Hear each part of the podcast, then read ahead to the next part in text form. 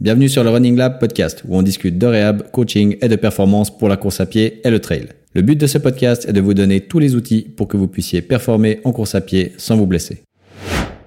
Dans cet épisode, j'aimerais vous partager une petite réflexion. Actuellement, on voit beaucoup de formations, contenus, articles qui mettent en avant les bienfaits d'être le plus souvent pieds nus. On sait que ça rend nos pieds et nos membres inférieurs en général plus forts et qu'on diminue par conséquent aussi nos risques de blessures. Mais on sait aussi que notre corps, il s'adapte quasiment à tout si on lui laisse le temps et qu'on le fait progressivement. Alors aujourd'hui, la petite réflexion que j'aimerais vous offrir, c'est du coup, est-ce que on a meilleur temps de marcher, courir à pieds nus ou en chaussures? Si je vous parle de ça aujourd'hui, c'est que vous êtes peut-être familier avec le travail du docteur Lieberman, qui est enseignant à l'université de Harvard et qui est surtout connu pour être en gros le prêcheur de la course à pied pieds nus et minimaliste.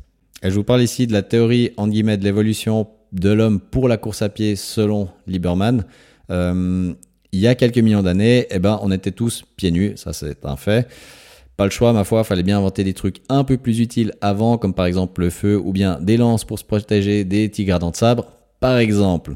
Bref, en gros, on a commencé à vivre pieds nus et on a bien dû bah, se débrouiller avec ça au début. Donc on sait aussi que par rapport à nos amis les bêtes, bah, on n'était ni les plus forts, ni les plus rapides, ni les plus féroces, ni rien de tout ça. Donc euh, un peu zéro quand même. Heureusement qu'on a développé l'entente collective pour survivre et nous développer pas trop mal jusqu'à aujourd'hui. Mais il y a quand même une chose qu'on faisait mieux que les autres et ça c'était la course d'endurance. Pourquoi? Parce que bah, en vitesse pure, on se faisait fumer, mais littéralement fumer. Si vous prenez même Usain Bolt, il arrive à aller du 40-42 km heure sur 9-10 secondes.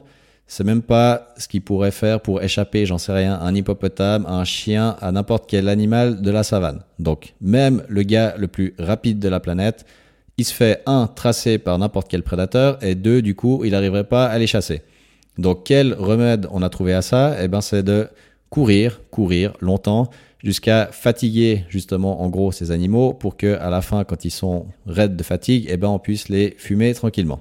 Ça donne envie de courir des ultra trails ça. Hein et c'est cette capacité d'endurance qui nous a amené nos adaptations anatomiques caractéristiques et qui font qu'on ressemble à ce à quoi on ressemble aujourd'hui. Et à cette époque-là, on avait évidemment les pieds forts comme jamais parce qu'on les sollicitait tous les jours, toute la journée, pendant des heures. Parce que oui, courir après un animal pendant des heures, eh ben, ça vous forge un peu les pieds quand même. Donc imaginez un peu la gueule de vos pieds si vous courez 6 heures par jour, ce qui est quand même pas trop mal, et imaginez du coup la condition physique aussi que vous vous faites. Plutôt pas mal aussi. Hein. Donc tout ça pour dire quoi?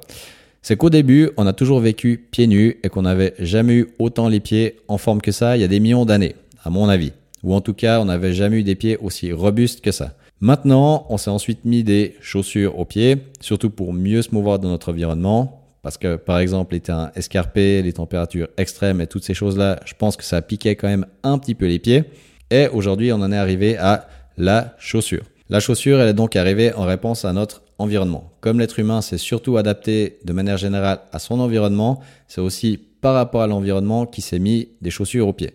Déjà parce que c'était plus confortable, et puis, bah, c'est clair que je pense bien que marcher des heures dans la neige à moins 20, niveau sensation, c'est pas ouf. Mais depuis, on met des chaussures. Donc la chaussure, elle a évidemment bien évolué au fil des siècles. On a évidemment gagné en confort. On est passé d'espèces de sacs de patates bah, aux chaussures qu'on a aujourd'hui. Et aujourd'hui, on a même passé dans l'extrême si on prend toujours l'exemple de la course à pied avec ses belles chaussures maximalistes. Mais les chaussures, c'est quand même bien pratique et confortable, mais pas toujours. Et on est bien content de les avoir quand il faut marcher sur des dalles de 30 degrés en été, mais par contre, on est un peu moins content de les avoir quand elles sont toutes pointues, des talons et qu'on doit les porter pendant 8 heures toute la journée. Et pour celles et ceux qui ont ce genre de chaussures et qui se sont encore jamais fait des oignons, eh ben, bravo à vous. Et puis, j'espère que ça vous arrivera jamais. Alors évidemment que la chaussure, elle n'est pas à diaboliser parce que tout le monde n'a pas de problème en portant des chaussures et aussi bah, parce que le pied, il s'adapte. Mais on sait également que passer plus de temps à pieds nus, eh ben ça renforce nos pieds, ça les rend plus tolérants à la charge et du coup ça diminue aussi le risque de blessure.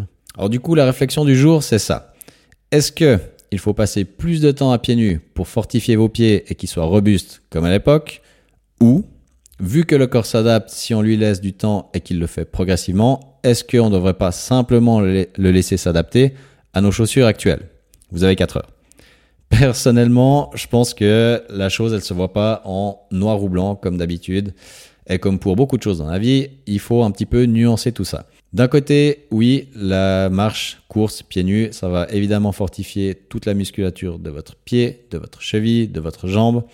Ça les rendra plus tolérants aussi au niveau sensitif, donc vous serez moins sensible à ce qui se passe sous vos pieds. Bon, évidemment qu'après un certain point, vous avez tellement de cornes que vous sentez plus la moitié des trucs.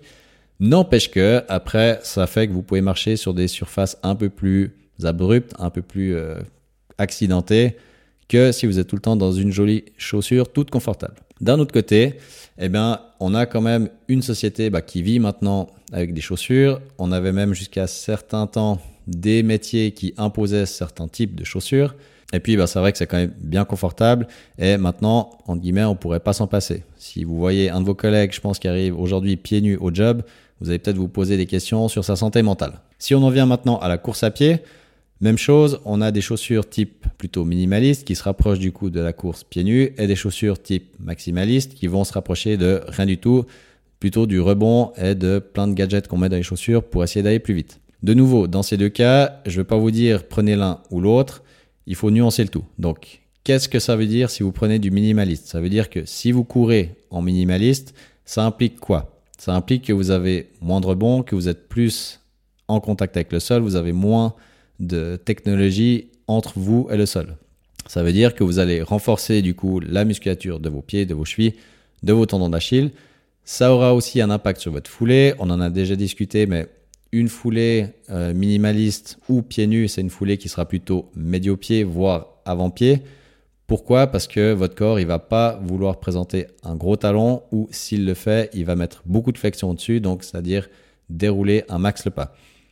Contrairement du coup aux chaussures maximalistes, où si vous courez avec ça, là par contre vous serez plus à même de mettre du talon. Pourquoi? Parce que beaucoup de mousse au niveau du talon, sous la semaine, c'est plus confortable. Donc vous serez un peu plus dans un mode de dérouler du pas, mais du coup avec plus de flexion au niveau du genou et de la hanche. Ce que je reviens à dire pour ces deux styles, c'est que en gros, niveau musculature, qu'est-ce que ça implique? Si vous êtes minimaliste, vous allez surtout mettre plus de charge au niveau tendon d'Achille, mais décharger vos genoux et vos hanches. Alors que si vous êtes plutôt maximaliste, vous allez mettre plus de charge au niveau genoux-hanches, ce qui veut dire des bons cuisseaux, mais vous allez décharger vos tendons d'Achille.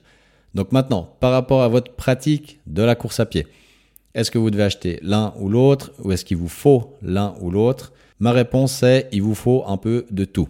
Et quand je dis de tout, ça veut dire pour moi, je pense, environ trois paires de chaussures qui correspondraient à trois catégories différentes. Une paire plutôt axée minimaliste, une paire plutôt axée entre guillemets maximaliste ou chaussures classiques que vous trouvez dans les, dans les magasins actuels, une chaussure peut-être un peu plus euh, tout terrain type trail pour pouvoir aller faire des sorties dans des autres types de terrain que de la route. Pourquoi? Parce que pour moi, le corps humain, c'est comme on l'a dit avant, un organisme qui s'adapte à son environnement et qui, si on lui inflige gentiment et régulièrement une certaine charge, il va s'y adapter. Par rapport à la course à pied, mais aussi par rapport à la marche ou à votre voilà, activité quotidienne, si vous êtes tout le temps dans un seul type de chaussures ou de voilà, type marche pieds nus, votre corps il va s'habituer à ça, mais il sera du coup pas du tout habitué le jour où vous allez mettre si vous êtes pieds nus, une chaussure, bah, vous serez super à l'étroit dedans parce que votre pied se sera tellement éclafé un peu sur les côtés qu'il sera tellement fort qu'il n'y aura pas beaucoup de chaussures que vous allez trouver confortables. Ou alors vous aurez l'impression que ça ressemble à des bateaux. Et à l'inverse, si vous êtes tout le temps dans des chaussures pointues ou avec beaucoup de mousse, beaucoup de semelles, etc., les fois où vous allez devoir être à pieds nus, j'en sais un type à la plage, sur des galets et compagnie, vous aurez l'impression de marcher sur du feu. Donc, pour éviter que vous soyez dans l'une et l'autre extrême, exposez votre corps, exposez votre pied à plusieurs stimuli différents. La chaussure minimaliste pour le côté renforcement pied, cheville, jambes. La chaussure maximaliste pour bah voilà, utilisation guillemets quotidienne. Quand même savoir se mouvoir dans une chaussure et puis quand même profiter de ces petits euh, effets de rebond qu'on peut avoir dans certaines chaussures. Et la chaussure type trail pour pouvoir ben voilà aller dans différents terrains, euh, pouvoir tâter un peu des racines, du gravier, des cailloux est de nouveau que votre corps s'adapte à ces différents stimuli. Donc, pour moi, que ce soit pour de la marche ou pour de la course à pied, vous devriez varier les paires de chaussures, varier les moments où vous êtes à pieds nus. Évidemment qu'à la maison, essayez de privilégier un maximum euh, la marche pieds nus, évitez les claquettes, les pantoufles, parce que c'est un environnement sûr et où vous êtes sûr que ici à pieds nus, vous risquez pas grand-chose. Mais pour le reste, variez les paires de chaussures, variez pour ce qui est de la course à pied les terrains, les allures, les intensités, euh, le dénivelé. De nouveau, par rapport à ce petit débat euh, plutôt minimaliste versus maximaliste, ou est-ce qu'on devrait plutôt se rapprocher d'un mode de vie comme à l'époque, avec pas grand-chose, donc euh, pieds nus, manger des herbes et puis aller au travail en faisant 42 bornes tous les matins à pied, versus un mode de vie où on serait totalement assisté dans des grosses chaussures, dans nos canapés et toutes les choses qui vont avec. Voyez pas les choses en noir-blanc, voyez-les toujours en nuancé et essayez toujours de comprendre un peu ce qui se passe derrière un certain type de chaussures, de comportement, d'attitude, plutôt que de toujours voir les choses en oui, non. Essayez de comprendre quels sont les intérêts d'avoir des chaussures minimalistes, quels sont les intérêts de courir en maximaliste, pourquoi est-ce que c'est bien d'avoir un petit peu de tout?